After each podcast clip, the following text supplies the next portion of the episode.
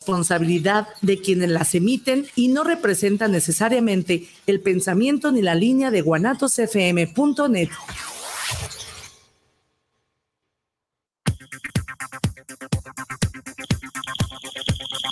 Hola, bienvenidas y bienvenidos a un espacio que se hace pensando en todos aquellos y aquellas que gustamos de aprender, crecer y evolucionar un poco más cada día, así como de aportar algo positivo a nuestro círculo familiar, a nuestro país y, ¿por qué no?, a nuestro planeta.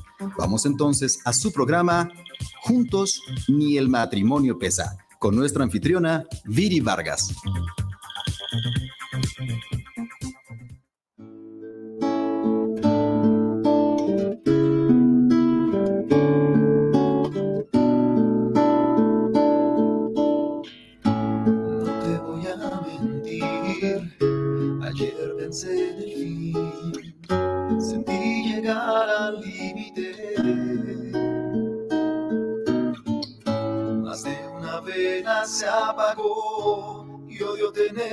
Decir adiós. No tengo fuerzas, se acabó. Según no queda de qué hablar. No solo quedan penas, no todos son problemas. Hay que buscar respuestas te puedo ayudar y trata de empezar. Te ayudaré a empezar. Uh, volvamos a empezar. Uh, volvamos a intentar.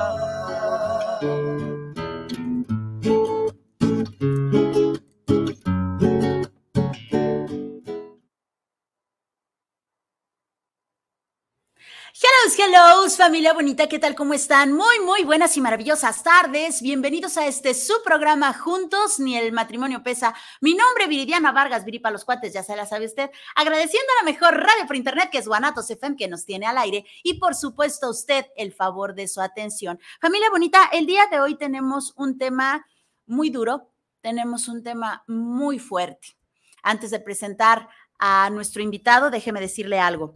La encuesta nacional de salud reveló que durante el año 2020, 1.150 niños, niñas y adolescentes en México, solo en México, decidieron suicidarse, es decir, un promedio de tres casos por día.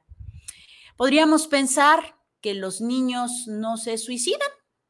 Tal vez en los adolescentes podemos tener un poquito más de eh, podríamos pensar que los adolescentes podrían hacerlo más, pero también hay niños que se suicidan. De repente se puede eh, confundir con, ay, fue un accidente, pero ya tendremos aquí, ya tenemos aquí al, al, experto para que nos pueda explicar un poquito más amplio. Déjeme le platico un poquito de él. Él es licenciado en psicología, es experto en intervención en crisis, tiene un currículum realmente amplio y pues bueno, aquí lo tenemos, él es Daniel Castellanos Contreras y es un verdadero placer tenerlo el día de aquí en este programa. Bienvenido, Dani, ¿cómo estás? Hola, ¿qué tal? Muy bien, muchas gracias por la invitación. Este, pues algo nervioso, no voy a, no voy a negarlo, em, pero muy, muy contento.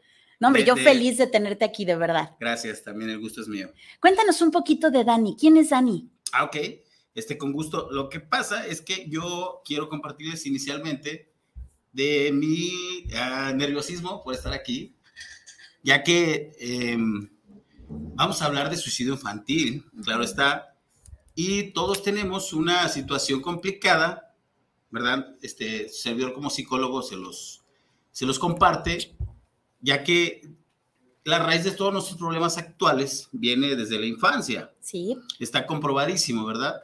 Claro que existen posteriormente algunas situaciones que nos conllevan a otro tipo de comportamientos. Sin embargo, la raíz básicamente es la infancia. Entonces yo estoy aquí porque digo que me siento bastante nervioso, porque una situación que yo les quiero compartir es algo que me pasaba a mí desde chiquito. Eh, los que son contemporáneos a su servidor, este, yo tengo 35 años, tengo cuatro hijos, soy casado, eh, tengo cuatro perros, soy policía. Este, cuando yo, cuando yo fui pequeño, decía yo a los que son contemporáneos de su servidor, em, en la primaria, no sé si actualmente lo hacen, considero que no, porque como les comento, tengo mis hijos, ya no es muy, muy este, común que lo hagan, de hacer honores a la bandera en toda la escuela y que platiques en frente de toda la escuela, ¿verdad? Ujú. Entonces a mí me ponían a hablar frente al micrófono, a narrar alguna historia de la independencia de México, etcétera, etcétera, vari- vari- va- varios temas. Y algo que yo considero que tengo es hablar frente al micrófono. Cuando a mí me invitaban a hablar frente al micrófono, el hecho de escucharme me causaba un llanto repentino. Ok. Sí, si yo escu- el, el hecho de escuchar mi voz me causaba llorar. Ujú. Entonces, ahorita por eso me siento algo nervioso, pero creo que es algo que fui este, sobrellevando. Lógicamente, lo traté en psicoterapia, me di cuenta del porqué, de muchas cosas. Sin embargo, el nerviosismo existe, pero la cuestión aquí es sabernos adaptar, tener esa adaptabilidad, perdón. Entonces, este, me pregunta aquí la buena Viri, este, ¿quién es Daniel? Su servidor, actualmente soy policía de Zapopan, soy, soy psicólogo, este, tengo, soy experto en intervención en crisis, ya que pertenecí también a la Policía del Estado, y eh, sin ser presuncioso, fui, salvé muchas vidas, muchísimas vidas, muchos servicios en la intervención en crisis y prevención del suicidio. Entonces, el día de hoy yo vengo aquí a usted- con ustedes a platicarles sobre el suicidio infantil. ¿Sale? Entonces vamos a comenzar. Yo sé que es un tema que a nosotros, a todos nosotros como seres humanos, Nos el- pone sensibles, ¿verdad? sensibles y, Sí. y ¿sabes qué? Más que nada el morbo. Sí, también. Sí, somos, este, el morbo es muy, muy atractivo, ¿no? Ujú. Vamos a ver qué pasa, vamos a ver qué sucede. Sin embargo, a las personas como nosotros, que somos padres de familia, también nos llama la atención el, el saber qué puede suceder, porque Claro. tenemos este, nuestros chicos en casa, Ujú. quizás ya algunos adolescentes, quizás algunos pequeños, pero saber qué está pasando. La mayoría de las veces que yo he dado cursos, conferencias, talleres, siempre me preguntan, oye, ¿cómo detectar a una persona? ¿Sí? Yo también este, soy docente, doy clases y, y los, los chicos a los que doy clases actualmente son adolescentes, la, la gran mayoría. Entonces siempre, yo siempre tengo la apertura, ya sea con mis pacientes o con, los, o con mis este, alumnos, de decirles, ¿sabes qué? Si yo voy a abordar varios temas, si tú quieres posteriormente, en lo, en lo, este, en lo personal, abordar algún tema, con gusto te atiendo. A mis pacientes les digo, yo estoy disponible para ti las 24 horas. Lógicamente, si me hablas a las 3 de la mañana, a lo mejor no te contesto, pero a las 5 de la mañana, ¿verdad? Te, puedo contestar. O a lo mejor medio dormido, ¿verdad? Exactamente. Porque no sabemos realmente eh, por la situación que esté pasando la persona. Exacto. Y les platico esto porque me es impresionante la cantidad de, de- de personas, de niños, adolescentes, este, personas adultas, comandantes, ¿verdad? Jefes de familia que me abordan. ¿Por qué? Porque tenemos todavía este, esa estigmatización, ese estigma de si yo hablo de mis sentimientos está mal.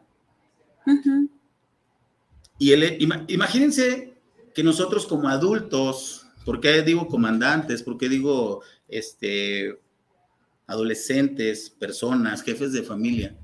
Porque somos este, bien fregones, ¿no? Yo puedo hablar de cualquier tema y sin tener ningún problema. Imagínense para un niño, Sí. para un niño hablar de sus emociones, de sus sentimientos, de cómo se siente, si yo no lo hago, si yo soy el ejemplo a seguir. Desde ahí empieza este gran problema. Realmente, sí vamos a hablar de suicidio infantil, les voy a compartir algunos casos, pero también el detonante que yo estoy el día de hoy aquí para a manera de prevención. Claro, claro. ¿verdad? Porque me, me asusta. Viri utilizó algunas estadísticas ahorita, pero yo les quiero manejar unas todavía más fuertes, recientes, ¿sí? Que yo por el lugar donde me desempeño tengo la capacidad de tener el acceso a esa información por mi investigación, ¿verdad? Sí, por tu chamba. Claro. Directo.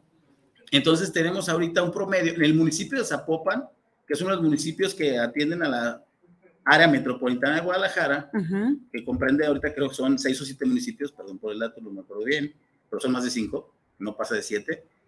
Y este, tenemos un porcentaje de 0.7 intentos y suicidios consumados al día. Simplemente el día de ayer tuvimos dos eventos Ok. en el municipio, de, no, fue uno en el municipio de Zapopan Ujú. y el otro fue en el municipio de Tlaquepaque. El de Tlaquepaque fue un suicidio consumado y el de Zapopan fue un intento de suicidio. ¿Verdad? Una chica de 19 años y en Tlaquepaque fue una chica de 30 y, entre 30 y 35 años. Ujú. Entonces, esta estadística que yo les manejo es este de punto 7, o sea, un servicio al día, una, una- un intento o un suicidio consumado al día, más sin embargo, la estadística que yo tenía anteriormente es de 1.7. O sea, dos personas al día se suicidan o tratan de suicidar. Y solamente en la zona en la que mencionas, Dani. Imagínate, sumemos todas estas zonas de una por una, sumemos ya estados, sumemos países. Estamos hablando de un porcentaje muy alto de seres humanos que pierden el porqué de la vida, el porqué vivir, le pierden este saborcito y, y prefieren dormir. Dormir eternamente, es decir, ya no quiero despertar, ya no quiero respirar, ya no quiero y lo voy a hacer por mi propia mano. Estoy harto de X situación. Exactamente. Y aquí lo importante es a, a- a esto que, que yo estoy aquí presente el día de hoy, Sí, que- que por eso agradezco mucho la invitación, al contrario. porque muchas veces yo leo los comentarios, ¿verdad? Ahorita las redes sociales es, es algo que, que nos hace movilizarnos a todos. Y ahí en las redes sociales me doy cuenta yo que hay muchísima falta de empatía, ¿verdad? Ah, pues que se mate, que haga lo que quiera, para que nos quite el tiempo, que, ok, Uno menos, más oxígeno. exactamente. Sí. Pero, ¿qué pasaría si fuera tu hijo? ¿Qué pasaría si fuera un menor de edad? Exacto. ¿Qué pasa cuando fallece un hijo de nosotros, un hermano, un sobrino, como tú le quieras llamar, un vecinito, pero es un bebé, un niño? ¿Qué pasa? Ahí sí nos importa, ¿verdad? Sí, claro. Ahí, sí- ahí sí me incumbe. Sí, ahí es donde te vuelves nuevamente sensible, en donde dices, híjole, nadie estuvo para ayudarlo, ¿dónde estaba yo? Te empiezas a hacer miles de preguntas. Exactamente. Muy asertivo tu comentario. Exactamente. Entonces, fíjense bien lo, lo que yo les quiero compartir el día de hoy. Yo me pongo en esta situación porque tenemos una falta de empatía impresionante, ¿sí? Como comunidad, como cultura, como sociedad, como país, como todo lo que tú mencionabas, ¿verdad? Como continente, Sí, vámonos a grandes rasgos. Entonces, pasa que yo me empiezo a dar cuenta de muchas situaciones. Entre ellas es por qué los niños comienzan a tener ese tipo de conductas. Ujú. ¿De dónde sale este tipo de conductas de, de nuestros babies? Pues me doy cuenta en mi casa, ¿verdad? En mi casa pasa, pasó, ¿verdad? Y, y a veces se está pasando y no nos damos cuenta. Sobre todo eso, Dani, los papis de repente decimos, pues ya come, eh, come solo, se baña, eh, veo que duerme, veo que, ay, está bien, le estoy cumpliendo con comprarle ropa, ahora sí que casa, vestido, sustento, comper, ¿no? Pero hay algo más que solo la casa, vestido y sustento. Claro. Y esto, esto que, a lo que tú te estás refiriendo, creo que vamos a hacer un clic aquí, es en la validación de los sentimientos de las personas. Así es. ¿Sí? ¿Y a qué me refiero? En que nunca o casi nunca nos preocupamos por cómo están nuestros hijos, qué está sucediendo con ellos. ¿Sí? ¿Por qué? Porque en un bebé, en un baby de, de los 0 a los 2 años, la estimulación principal para el desarrollo de su aprendizaje cognitivo y cerebral ujú, son tres factores, que son la luz, el movimiento y el sonido. En un baby de, de- de esa edad, si tú pasas por enfrente de él como tu- su papá, su mamá o familiar, Ujú. el baby mueve su cabeza. Claro. Si tú prendes una luz, el niño reacciona. Si tú emites un sonido o la televisión o cualquier aparato, música, el baby este, tiene una reacción. ¿Verdad? Llamas los- la atención del niño. Exactamente. Entonces, nosotros nos desatendemos de, de ese tipo de, de desarrollo de nuestros niños, rep- repito, cognitivamente hablando. Entonces, ¿qué hacemos? Porque tenemos mucha chamba, porque tenemos este, muchas actividades que hacer, porque tenemos mucho cansancio. Entonces, le otorgamos a ese baby una tableta que esa tableta le da al niño en sus manitas o frente de él, o sea, hasta se las acomodamos, luz, movimiento y sonido. Las tres situaciones más satisfactorias para el desarrollo cognitivo de un cerebro a esa edad las tiene enfrente de él. No ocupa ni siquiera mover su cabeza, De acuerdo. ¿verdad? O asistir a su aparato auditivo. Entonces, desde ahí empezamos nosotros a crear una, un déficit, un déficit en la conducta, en la actitud de nuestros hijos para poder agilizar, para poder buscar soluciones. Si nosotros estamos a nuestros hijos haciéndolos flojos, con poca tolerancia a la frustración, que es una frase bien, bien básica ahorita ya de casi de uso común. Ujú. Sí, poca tolerancia a la frustración. Por esta inmediatez del, del tiliche, ¿no? Exactamente. ¿Sí? Nosotros no, no, no estamos involucrando a nuestros hijos a que se esfuercen a nada. ¿Sí? No, no, no le estamos a ellos obligando a que se esfuercen a nada. ¿Por qué? Porque no hay, no hay un esfuerzo por conseguir. Es una inmediatez en la gratificación. ¿Sí? Por ejemplo, yo, yo este, me voy a trabajar después de mi trabajo y tengo que estar este, parado muchas horas y me cuesta trabajo y me canso, pero sé que obtengo un beneficio económico que a mí me sirve. Pero pues yo fui criado con otra escuela.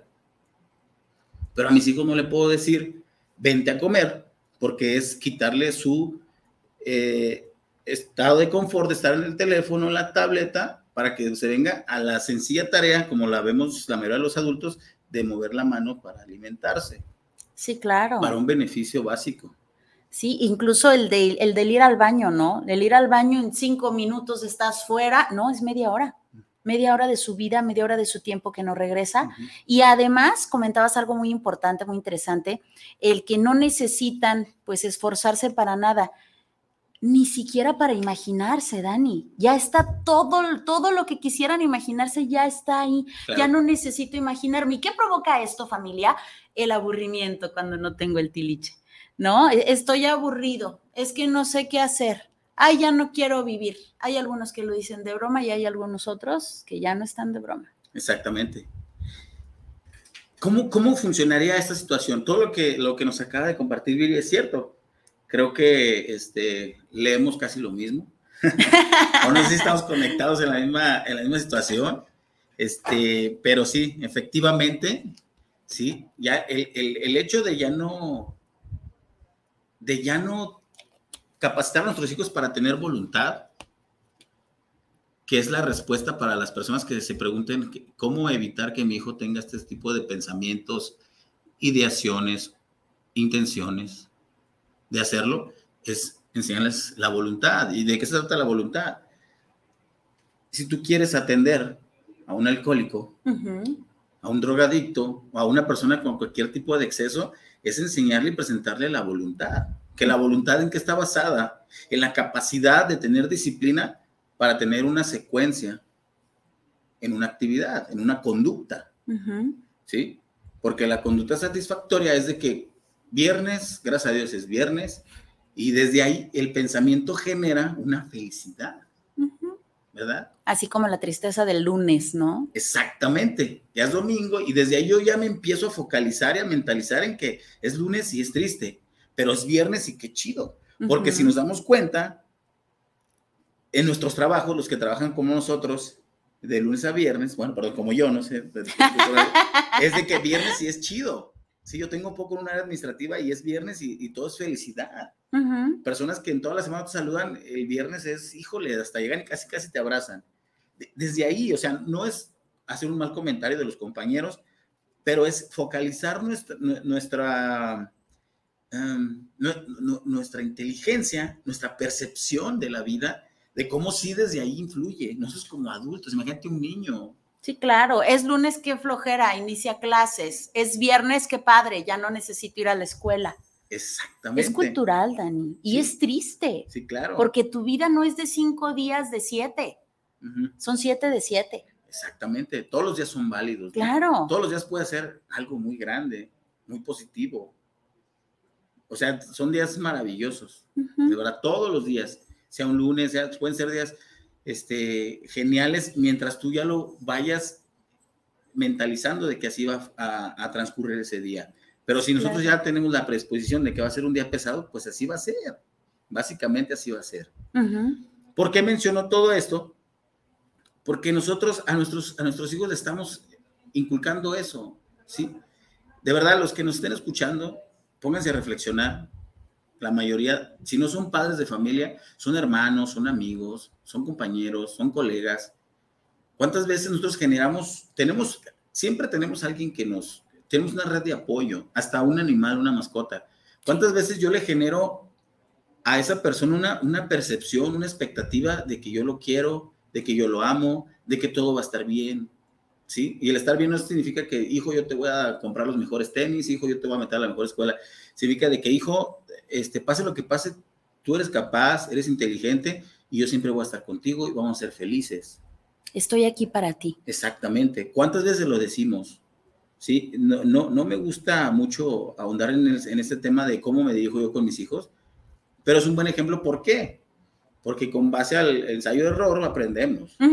Entonces yo he obtenido mejores resultados hablando con mis hijos. Claro. Y, y, y, y fui y he sido muy criticado por el hecho de hablar por experiencias personales y laborales, pero considero yo que es la mejor manera de, de- de enseñar a, la- a las personas que nos, que nos ven, que nos siguen y que nos escuchan. Ujú.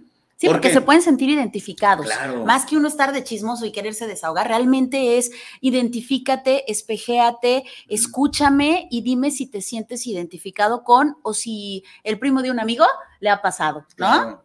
Mira, yo cuando, yo como, como ahorita en la psicología clínica que, que- que estoy ejecutando en la comisaría de, de la Comisaría General de Seguridad Pública de Zapopan, tengo la fortuna de conocer a, a muchos, a muchos compañeros y familiares de compañeros que llegan muy receptivos, ¿sí? A- y, y receptivos y negativos a la atención. ¿Sabes con qué los puedes enganchar? Con una experiencia personal. Claro. Siempre, siempre, la verdad. Sí, claro, si tú tienes la confianza para platicarme algo tuyo, pues probablemente yo tenga esa confianza también. Claro. Entonces yo tengo esa capacidad, ese ojo clínico, de que con base a la, a la, digo, dime cómo funciona un día tuyo. Platícame, por favor, desde que tú te levantas, a qué hora te levantas y a qué hora te duermes, qué haces durante todo el transcurso de tu día. Tengo la capacidad de, con base a esa historia de día y de vida, yo ya supe cómo fue su infancia. Ok, ¿sí? Yo tengo esa capacidad, que todos la podemos desarrollar. claro. Entonces, desde ahí nos damos cuenta. Y te comentaba al inicio, ¿verdad? Que realmente venimos a hablar de suicidio infantil, pero a manera de prevención, porque es generado el suicidio actual.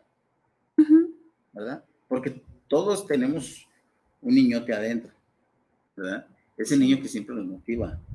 Sí, claro. O el que te hace hacer los peores berrinches en el momento menos indicado, también. Exactamente. Porque como adultos responsables que somos, tomamos la decisión de quitarnos la vida. Porque el suicidio es una decisión.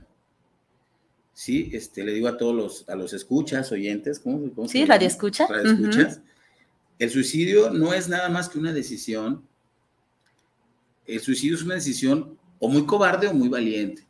La persona que toma esa decisión es la única que sabe cómo fue su decisión. No vamos a, a satanizar el- la palabra suicidio, ¿verdad? Ahora bien, yo quiero compartirles una experiencia que algunas personas quizás comprenden que, o entiendo, o sé que ya, ya saben esta historia, donde yo sé, me entero que uno de mis hijos, de los cuatro que tengo, eh, tiene una ideación suicida, que no es lo mismo que un intento, ¿verdad? Que no es lo mismo que un pensamiento de muerte. Es un, es un hijo que tengo yo de ocho años, ¿verdad? Mediante el cual, este, me preguntan, oye, ¿cómo saber? Pues hay que estar bien atentos, siempre, ¿verdad? Pues yo estaba barriendo mi casa, su casa, y yo me encuentro unos papelitos tirados en el piso y empiezo a verlos. Estaba muy dobladito, ¿no? Papelito. Entonces lo abro Y me fijo que tenía una frase de que me llamó mucho la atención, porque yo soy experto en eso. ¿Cómo me puedo yo equivocar? Claro. Entonces, este, dijo, ah, caray. Y como me doy a la tarea, quizás me está escuchando mi esposa, pero ella sabe que sí, de ayudar a mis hijos a hacer la tarea, Saluditos a tus hijos y a tu esposa. este, identifico la letra de mi hijo. Ujú. Y dije, ah, caray. Ese papelito, este, aquí está la camarita, ¿verdad? Este es mi teléfono celular y aquí está atrás. Aquí lo traigo siempre conmigo. Y ahorita digo así porque es siempre conmigo. Eh, lo, lo abro. No se alcanza a ver muy bien. Bueno, Sí. pero yo se los comparto. Y ese, ese papelito dice, me quiero morir. Carita triste y corazón roto. Exactamente. Gracias, Vic. Entonces, para mí es impactante porque es de uno de mis hijos. Y, y como un experto en crisis y como un, un policía y como un psicólogo le puede, uno de sus hijos puede estar pasando por eso, ¿no? Exactamente. Ujú. Entonces, a- a- exactamente, ante esa duda, de ¿cómo puede pasar? Voy e investigo, psicólogo, policía, chismosón, ¿verdad? Y preocupado, padre también. Eh, le digo a mi hijo, oye, oye, hijo, ¿por qué, ¿por qué escribiste esto? Y se lo muestro y me dice, yo, no, papi, yo no fui. Y le digo, no, sí fuiste tu hijo. No, yo no fui. Le digo, claro que sí, hijo. No, no, no. Y de ahí no lo sacaba. O- obviamente, la mayoría de las personas, cuando nos vemos evidenciados ante una situación vergonzosa o Sí. conflictiva, buscamos la manera de evadir. Y más cuando es repentino, ¿sí? No, y más cuando es una autoridad la que te cacha. Exactamente. Sí. Entonces, yo le digo, bueno, hijo, entonces, ¿quién fue? Me dice, fue uno de mis amigos de la, de la escuela. Ok, le digo, ¿sabes qué, hijo? Vamos a ir a la escuela este, mañana para platicar con la maestra de esta situación porque es una situación complicada y grave. Claro. Yo, a, mí, a mí me importa que uno de tus, de tus compañeros esté pasando por eso, porque, porque él quisiera morirse. Como yo siempre que les digo a mis hijos, este, lo voy a hacer, saben que lo hago, él eh, así. Inmediatamente me dice, no, no, no, empieza a llorar y me dice, fui yo, fui yo. Y yo le digo, claro que yo sé que fuiste tú, hijo. Claro que yo sé que Solamente quiero que digas por qué lo hiciste. Observen la respuesta. Me dijo, me siento muy frustrado por las tareas que me deja la maestra. ¿De dónde un niño saca la, palabra frustración o de dónde él sabe qué es sentirse frustrado? Pues claro que lo sabe. Así si yo tengo una discusión con mi esposa y uso palabras altisonantes o palabras, este, no sé, delicadas, el niño sabe lo que significan. Y si no lo sabe, lo, lo, lo investiga. Claro. ¿Por qué? Porque volvemos a lo mismo de tener la capacidad a la información.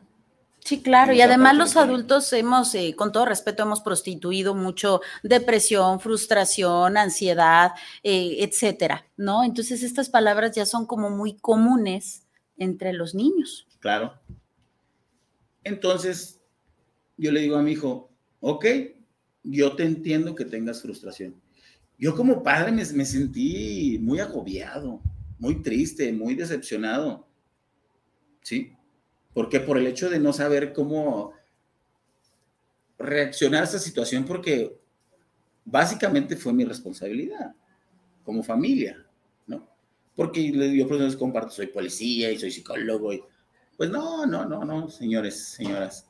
Todos tenemos este, esos déficits de repente sin percatarnos. Entonces yo me, yo me agarro de ponerlo aquí, porque todo el tiempo traemos el teléfono en la mano. Ujú. Cuando yo le estoy ayudando a mi hijo con la tarea, tengo que estar con el teléfono por, por trabajo, por aburrimiento, XY, y esto me ayuda a mí a recordar que yo no soy nadie para desvalidar los sentimientos de mi hijo, Claro. ¿verdad? Si él se frustra por no poder terminar una tarea que le dejaron en su escuela, ¿quién, quién soy yo para decirle que eso no es válido? ¿Quién soy yo para menos para disminuir ese sentimiento que él, que él aprecia ante Claro. esa situación? Quizás para él es una tarea muy complicada. ¿Por qué? Porque yo siempre le di un celular y una tableta para que resolviera los problemas que yo no pude como padre. Ujú. Y la mayoría de nosotros, ¿verdad? A los que no mis respetos y mi gran admiración, no hemos sabido sobrellevar esa, esa, esa tarea diaria que tenemos como padres de familia. Porque ¿quién más nos puede dar eh, esa, ese ejemplo? Pues nosotros como padres, Sí, claro. ¿verdad? Y, y- y nuestros niños. Incluso ese ejemplo del que hablas de cuando yo tengo exceso de trabajo, vengo estresado, vengo frustrado, vengo cansado y obviamente es la respuesta que nosotros tenemos a los niños lo ven, ¿no? Aprenden por imitación y entonces lo ven y dicen, ah, entonces si yo tengo mucho trabajo, sí tengo derecho a estar frustrado y claro que tengo derecho a estresarme Claro. y si mi papá tiene ese, eh, vaya, él se estresa, yo también. Y si mi mamá discute o, o levanta la voz porque está estresada, yo también, ¿no? Viene este, esta imitación. Yo, yo como, como comparto este, muchos de los, de los días este, laborales con mis compañeros ya uniformado. Ujú. Este, estoy en funciones administrativas y también funciones operativas uniformado, me preguntan mucho, ¿no? A ver, tú eres psicólogo. Pero antes este, la, la psicología eran, este, y le hacen así, ¿no? Cuatro psicólogazos con la chancla. Sí. Ok, ¿qué le enseñas tú a tu hijo con eso? Que los golpes se remedian todo, Sí. ¿verdad? O, incluso más bien como amaestrarlos, no educarlos, ¿no? Es este, eh, si te veo haciendo tal, te voy a dar, te voy a cuerear, Ajá. pero en cuanto me voltee vas a hacerlo. Sí, y, eh, y precisamente quería llegar a este punto, ¿verdad? antes de compartirles algunas historias, en donde yo les quiero decir, este, amigos y amigas, que esta cuestión, por ejemplo, a mí me frustraba mucho, me enojaba muchísimo, con cuatro hijos, bien trabajador yo, llegar a mi casa y ver mi casa llena de juguetes y de ropa y de zapatos tirados en la casa. Híjole, no, hombre, pobre de mí, no. Oye, pero si yo trabajo todo el día. ¿Verdad? Ok, bueno. Aquí la cuestión fue que ese, ese, ese desorden lo realizaron mis hijos. Y yo, ¿por qué tenía que reaccionar así? Entonces me doy cuenta que mediante la educación asertiva se consiguen mejores resultados. ¿Cómo es la educación asertiva? Bueno, le digo a mi hijo que sus conductas no le van a traer un problema a él como persona, ¿sí? Le van a traer un, un problema en su entorno. Hay una discrepancia, una diferencia muy, muy, es una línea muy delgada de saber diferenciar. Les voy a poner un ejemplo bien tangible, ¿sí? Muy medible, donde imagínense que yo llego y veo, y veo todo ese, ese desorden en mi casa, Ujú. entonces yo le, yo le digo a mi hijo, eres un desordenado, eres una persona indisciplinada, por no utilizar palabras más, más, este, más Fuertes. comunes. Entonces, este, él en, en su pequeña cabeza, donde está él apenas este, adaptándose a este mundo tan complicado en el que vivimos, él adopta ese apodo, es como el bullying Ujú. o adopta ese, eh, ese título, ¿sí? Ujú. De que él es eso. Él es un desordenado y es, es lo peor. Sí, eso etiqueta. E- Exactamente. Ujú. Pero ¿qué pasa si yo le digo, sabes qué, hijo? Me molesta mucho ver tu cuarto desordenado. Ese niño va a entender que ese cuarto desordenado no es compatible con él. ¿Por qué? Porque yo anteriormente, o, con- arre- o en el transcurso del día le digo que él es la persona más maravillosa, que es la persona más importante en mi vida, que él es capaz de muchas cosas.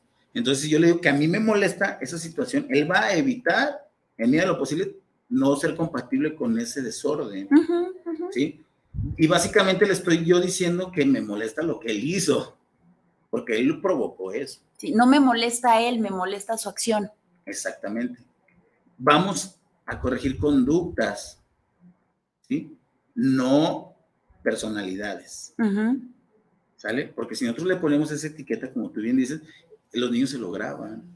Sí, no, y la bronca es quitarlo, Dani. Exactamente. Ponérsela como quiera, quitársela es el problema. Nosotros como psicólogos lo vemos, lo vivimos, lo sufrimos junto con ellos. ¿Recuerdas lo que, lo que compartí? Este, de que aprender es facilísimo, desaprender es casi imposible. Sí, sí, es el problemón, es la bronca.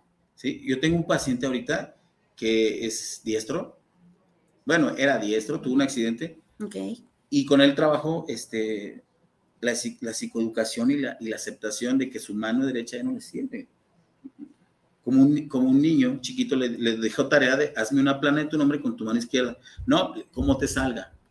Sí. Entonces, el desaprender a utilizar mi mano diestra para utilizar mi mano izquierda es, es casi imposible, pero sí, sí, por eso digo casi, porque se puede hacer. Ahora imagínate, hablando de un adulto, Sí, claro. imagínate en un niño, Sí. ¿verdad? en un niño que estamos nosotros provocando. En donde realmente lo confundes. No fumes y tú con el cigarro en la mano. No grites y tú gritando. Respeta y tú faltándole el respeto a la gente, ¿no? O sea, eh, me confundes, papá. Sí, no, no, sí, ¿qué hago?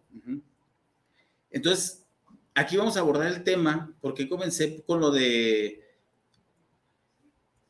la- el acceso tan fácil a un aparato electrónico por los tipos de estímulos de desarrollo cognitivo, eso fue de los 0 a los 2 años. Ese baby ya creció con esa, con esa capacidad, ¿sí? De gratitud inmediata. ¿verdad?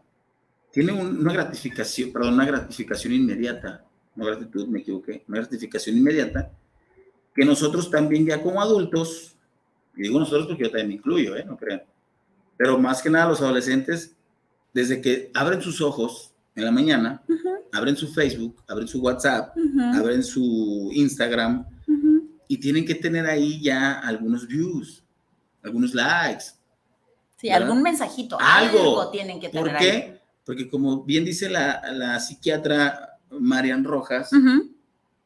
son microchispazos, Sí. ¿sí? Emocionales, positivos, que a ti te ayudan a... ah, Existes, estás vivo. exactamente. Eres valioso e importante, Ajá. salvo que fuera ciberbullying. Pero ¿qué tal si fuera, este, cuando es, perdón, la manera contraria? Que tú compartiste una foto, no sé, de un, un logro bien grande en tu vida y no hay este, la- esa aceptación que tú esperabas. Sí, pero es una aceptación que tú quieres de manera inmediata, de manera factible, asequible, inmediata y fácil. Ujú.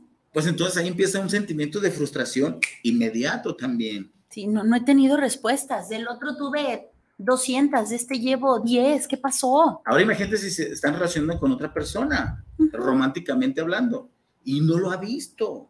¿Por qué? Sí. Sí, Entonces empezamos a generar esta poca capacidad de saber salir adelante.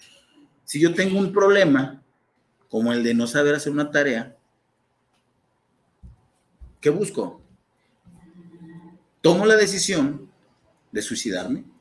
¿Por Sí, qué? claro. Porque todos, como seres humanos, siempre estamos buscando el buen vivir.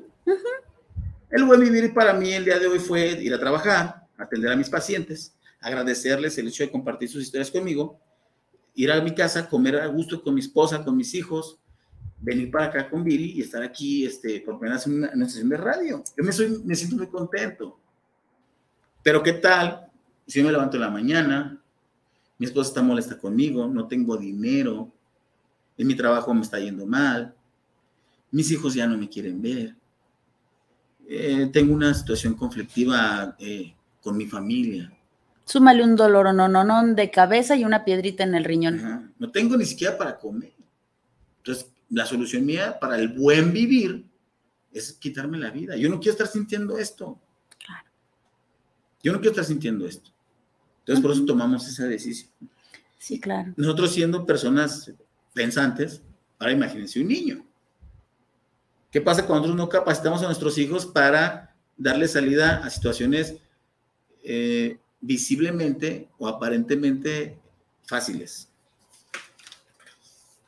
¿Verdad? ¿Cómo, cómo, cómo vamos a manejar esta situación? ¿Qué tan, ¿Qué tan complicado podría ser? Exactamente. Sí, entonces, como bien, como bien este, lo, lo platicó Viri, su servidor al inicio de este programa, el suicidio infantil existe. Sí, no es tan viral como un suicidio en la, en la adultez. ¿Por qué? Porque lo utilizamos ya en una edad adulta como una manera de estrategia y de estadística para la, la prevención. ¿Por qué? Porque siempre que un niño fallezca, pues imagínate el impacto que tiene, Ujú. ¿Verdad? Sí, que de repente podremos decir, es, fue un accidente. ¿realmente fue un accidente? O incluso podríamos ponernos a pensar, Dani, ¿realmente tienen este conocimiento de lo que significa morir. O sea, no todos los chiquitos saben lo que es realmente morir, ¿no? O sea, me duermo un ratito y al día siguiente despierto, al ratito despierta mi abuelito, eh, veo en las caricaturas, veo en los videojuegos, tengo tantas vidas, no son conscientes de que vida solo hay una y que se acabó, se acabó. Exactamente. Pero mira, por ejemplo, em, por la mañana atendí una paciente que llevamos un proceso terapéutico muy, muy este, positivo y la vi yo fresca, bien, ¿verdad? Y le digo, "Mm, ¿cómo estás? Te veo, te veo bien, te veo con buen ánimo, ¿verdad? Su cara me lo decía todo. Hace cuenta como si te estuviera viendo a ti ahorita, bien arreglada, este, empática, feliz, este, con mucha energía. Y, me dice, y ya me dice, ella, ya cuando nos metemos al consultorio, me dice ella, fue un fin de semana muy difícil para mí, pero su expresión, ¿verdad? Eh, corporal y Ujú. verbal fue de, yo dije, ah, caray. ¿Qué pasó? Me dice, pues el fin de semana falleció un sobrino mío de ocho años ok. ¿verdad? y falleció por una muerte accidental, una muerte violenta. Ujú, Entonces me platicó detalles la chica, y sí, sí, fue, una- fue un accidente automovilístico, donde yo me, me estaba ya narrando la situación y a mí se me revolvía el estómago. Claro. ¿Verdad? Obviamente pues tenía yo que soportar y ser objetivo. Sí, firme y digno. Exactamente. Aunque por dentro yo estuviera así de querida. Sí. Entonces ahora imagínate, esto estamos hablando de una persona alcoholizada que llegó y los impactó y mató a un niño, porque como literal lo mató, Sí. ¿verdad? Entonces ahora imaginemos o pensemos, trasladémonos a un escenario donde era su sobrinito y ella estaba totalmente desconcertada, impactada, donde el, el niñito tomó la decisión de quitarse la vida, Sí. ¿sí? O sea, ¿Qué tan fuerte, qué, qué tan difícil debe de ser ajá. esta tarea? ¿Qué tan difícil debe de ser el divorcio de los padres? ¿Qué tan difícil puede ser la muerte de un ser querido? Entonces tú lo dijiste al inicio, me lo ganaste, pero está bien. Nah, te creas. Perdón. No, de- del hecho de que se maneja siempre un suicidio infantil como algo accidental. No, ¿verdad? Si nos podemos indagar cuando son situaciones em, muy ambiguas, pues realmente ese niño busca, busca el buen vivir, la manera de ya no sufrir eso, de no estar padeciendo eso. Sí, a mí me, me- me tocaron y me han tocado muchos casos de niños que mueren de manera accidental, pero por ejemplo como en ahogamiento. ¿sí? Como en un atropellamiento, donde pues no, no- a veces no cuadran muchas cosas. Y como es un niño, y él no, como un niño se va a quitar la vida, pues yo se los dejo este, a su imaginación. Sí, claro, y, y conocemos varios casos, ¿no? Tristemente, eh, su servidora conoce el caso de un niño que dijo tal cual, dejó una cartita, se ahorcó el chiquito, desconozco la edad, pero el niño deja una cartita y simplemente dice, al ratito vengo, voy a ver a mi abuelito. Muy apegado al abuelito, el abuelito trasciende, extraño a mi abuelito y me voy. ¿no? Dejó la cartita el niño de una niña de cinco años, su papi eh, tenía armas de fuego y se le hizo fácil hacerlo a la niña. Eh, tal vez no era la intención de, de morirse como tal, pero sí de llamar la atención de papá. O sea, el señor se dedicaba a esto de, de armas, de, sangre, de balas y etcétera, y dijo, ah, para que me peles, ¿no? Y pum, Claro. se da. Entonces, híjole, sí, suena, suena increíble, familia, el cómo el niño, cómo, cómo un niño va a tener esta, si el niño lo, lo, lo tenemos como sinónimo de alegría, de ganas de vivir, de energía, y que me estés diciendo que un niño ya no quiere vivir, pues imagínese usted el tamaño de lo que está viviendo para que esta alegría sea opacada, que toda esta, este ser maraca del niño, toda esta, esta energía, pues simplemente sea aplacada, sometida. ¿Qué decir de un abuso infantil? ¿Qué decir de una violación? en donde pues ni modo, mija, estamos viviendo en la casa de tu abuelito, aguántate tantito, ¿no? Nada más en lo que por Dios.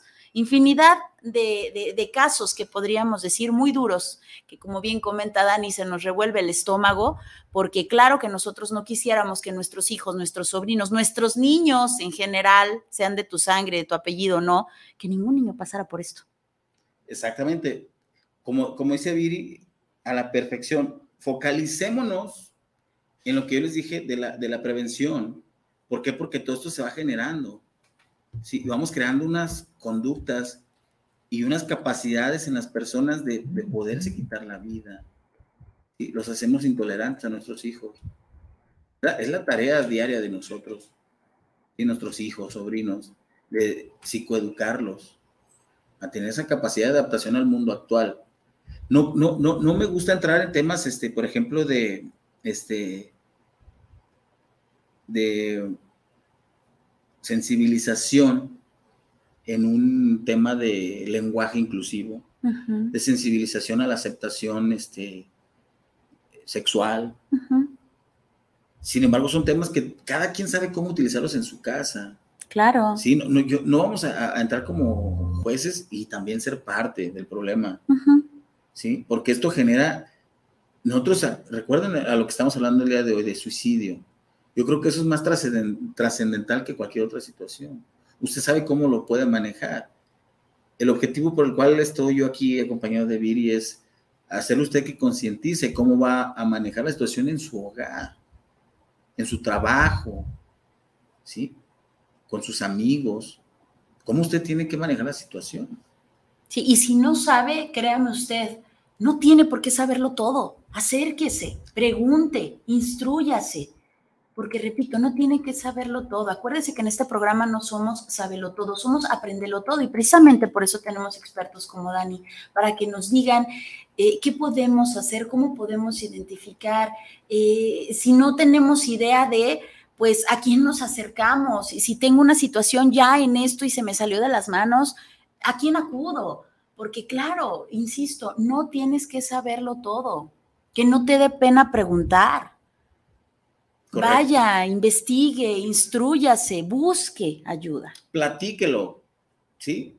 Mi, frase más este, preferida en psicoterapia, en intervención en crisis, como usted lo quiera llamar, siempre es a la persona decirle, platícame qué tienes, porque el hecho de platicar literalmente es vomitar eso que te está haciendo daño. Cuando tú te comes algo que te hace daño, tienes que tener o una diarrea tremenda o vomitar para que salga de tu organismo. Entonces, cuando tú lo verbalizas, esas emociones salen de tu organismo. Y ese vómito emocional. claro. Entonces, anímese a, platicarlo, anímese a decirlo. Yo a mis compañeros siempre les decía yo que voy a servicios ya como, como evento operativo.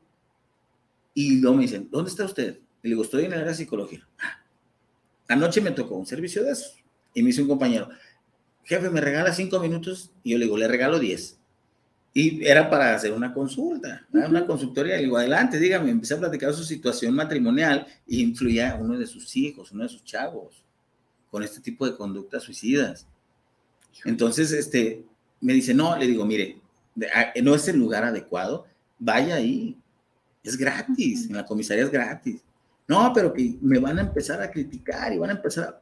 Le digo, bueno, ¿quiere pagar? Págueme pues, vaya a mi consultor particular, pero vaya y atienda a su esposa Vaya, atienda a su hijo. Es, simplemente hablarlo y platicarlo, porque como dijo bien Viri ahorita, sentimos, nos sentimos capaces de que saberlo todos, pero no. Y más si tenemos una pareja con una actitud machista o cultural, ¿verdad? En el caso de las mujeres, de que yo lo sé todo y las cosas son así, y así me educó mi madre, y yo soy una persona funcional. No. Por eso estamos adaptándonos, como bien me dijeron a mí, hace 500 años no hablábamos el mismo idioma que hablamos ahorita. Me refiero a términos y tecnicismos, palabras. Y dentro de 500 años no va a ser el mismo lenguaje. Sus bisnietos y tataranietos van a hablar otro lenguaje. Tenga usted una trascendencia en este mundo. Tenga usted una trascendencia en esta vida. Cuide, cuídese, cuide a las personas que lo rodean. Es básicamente a a lo que me refiero con esto. Sí, sí, sí, es nada más hacer conciencia, familia bonita. Vámonos con saluditos. Desgraciadamente se nos está acabando el tiempo, Dani. Carla Ruiz, saludos para el programa de Juntos en el Matrimonio Pesa y saludos para el invitado. Muchísimas gracias, Carlita. Gracias. Besotes. También tenemos a Fernando Arechiga. Eh, saludos para el programa desde la Ciudad de México, para el programa. Saludos a Viri y a su invitado por tener este gran programa. Muchísimas gracias, Fernando. Besotes para ti, para la hermosísima Ciudad de México. También a Estela Terán, saludos para el programa desde Zapopan. ¿Cómo detectar a un menor con intentos suicidas? Eh, lo, volvemos a comentar. Eh, esta es una cuestión de comunicación, ¿sí? Hay, hay, hay situaciones bien delicadas en las que tenemos que estar siempre alertas, ¿sí? Es fácil de identificar. Siempre hay un mensaje. ¿Y cuál es ese mensaje? Una conducta diferente a la normal. Siempre. Si, si, si, si usted está haciendo esta pregunta, es porque usted ya detectó algo. ¿Sale? Disculpen que se lo diga así, pero es la realidad. Entonces hay que focalizar nuestra atención en esa conducta de esa persona. de En ese- eso que te llamó la atención, ¿verdad? Exactamente. Si tu hijo a lo mejor no contestaba y ahora es bien contestón, ¿qué pasó? Si antes era, eh, no, no, no contestaba nada y ahora te avienta un montón de cosas. ¿qué pasó? Si era muy cumplido y de repente ya no, si comía mucho y ahora ya no come nada, eh, si de repente empezó a cambiar su modo de vestir, etcétera, etcétera, algo muy drástico, como comenta Dani, es importante para checar. que, para que te interrumpa, Adelante. para que vea usted, la persona que me hizo la pregunta, ¿quién es, perdón? Estela. Para Estela, para, para que veas, Estela, que sí estás alerta.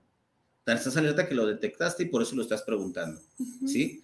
Este, no, no te estoy llamando la atención, mucho menos. Este, es eso, que tú ya lo detectaste. Entonces, focalizar esa atención, o quizás no en tu familia, o en algunos, no sé si seas psicóloga o si seas maestra, ¿verdad? Entonces, ahí tú ya detectaste algo y por eso estás cuestionando, ¿sale? Porque a ti algo ahí ya te timbró, ¿sale?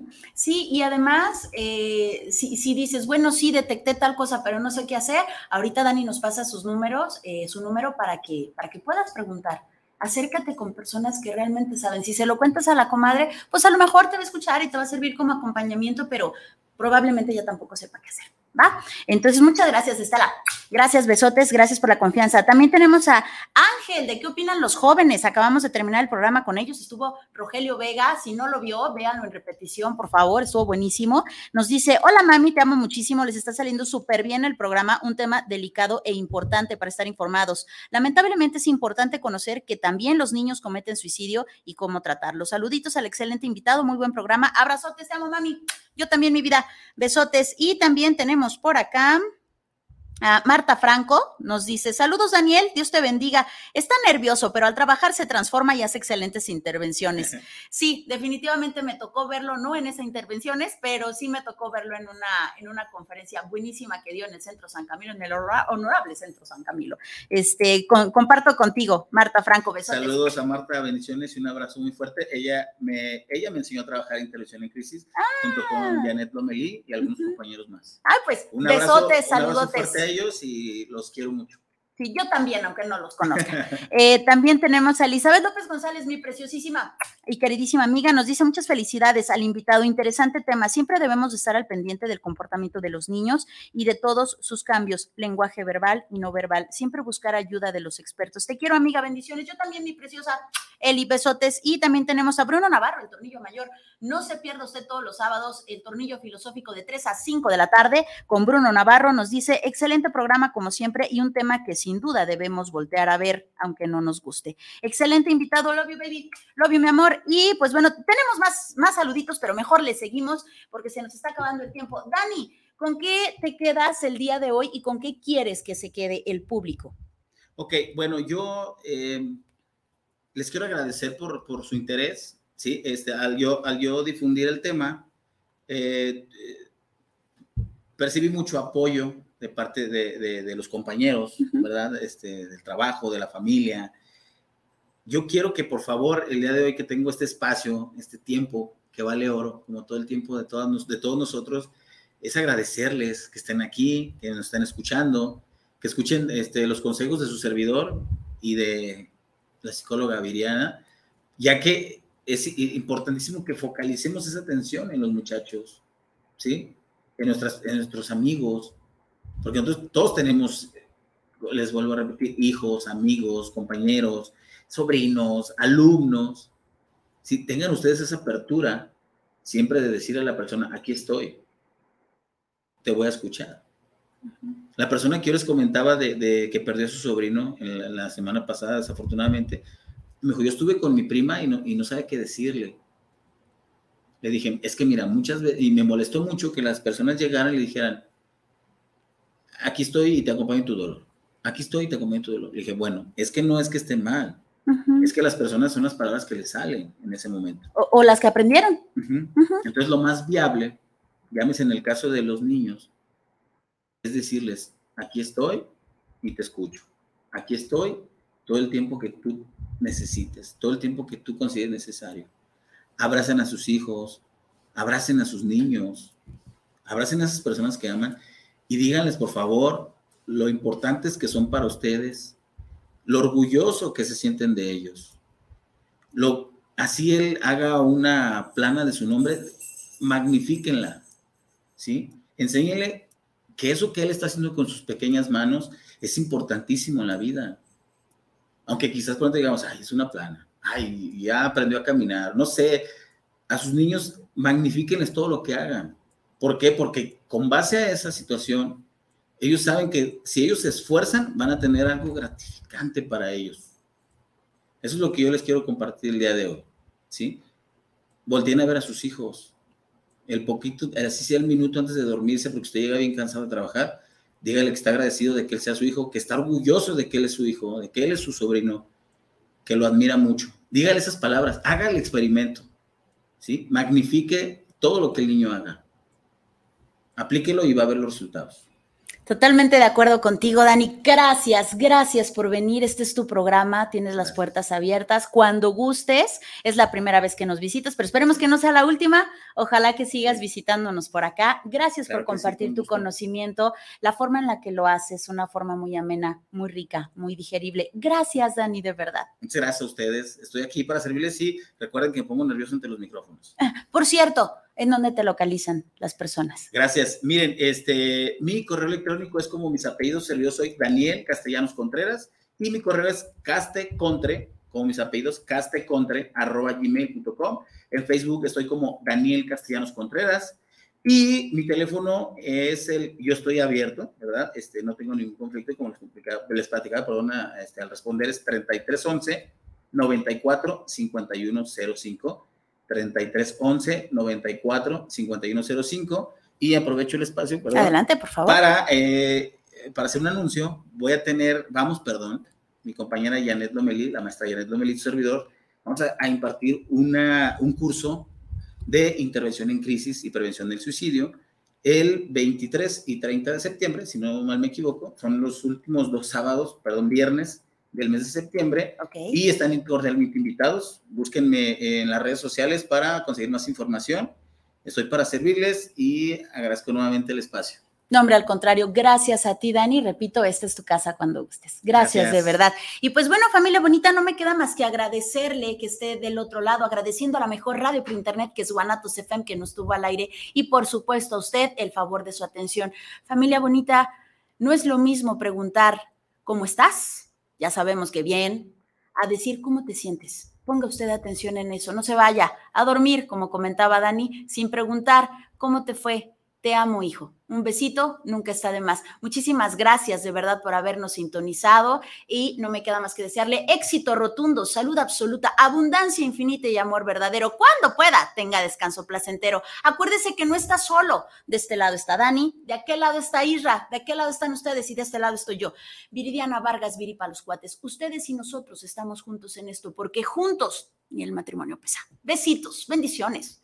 Bye, bye, bye.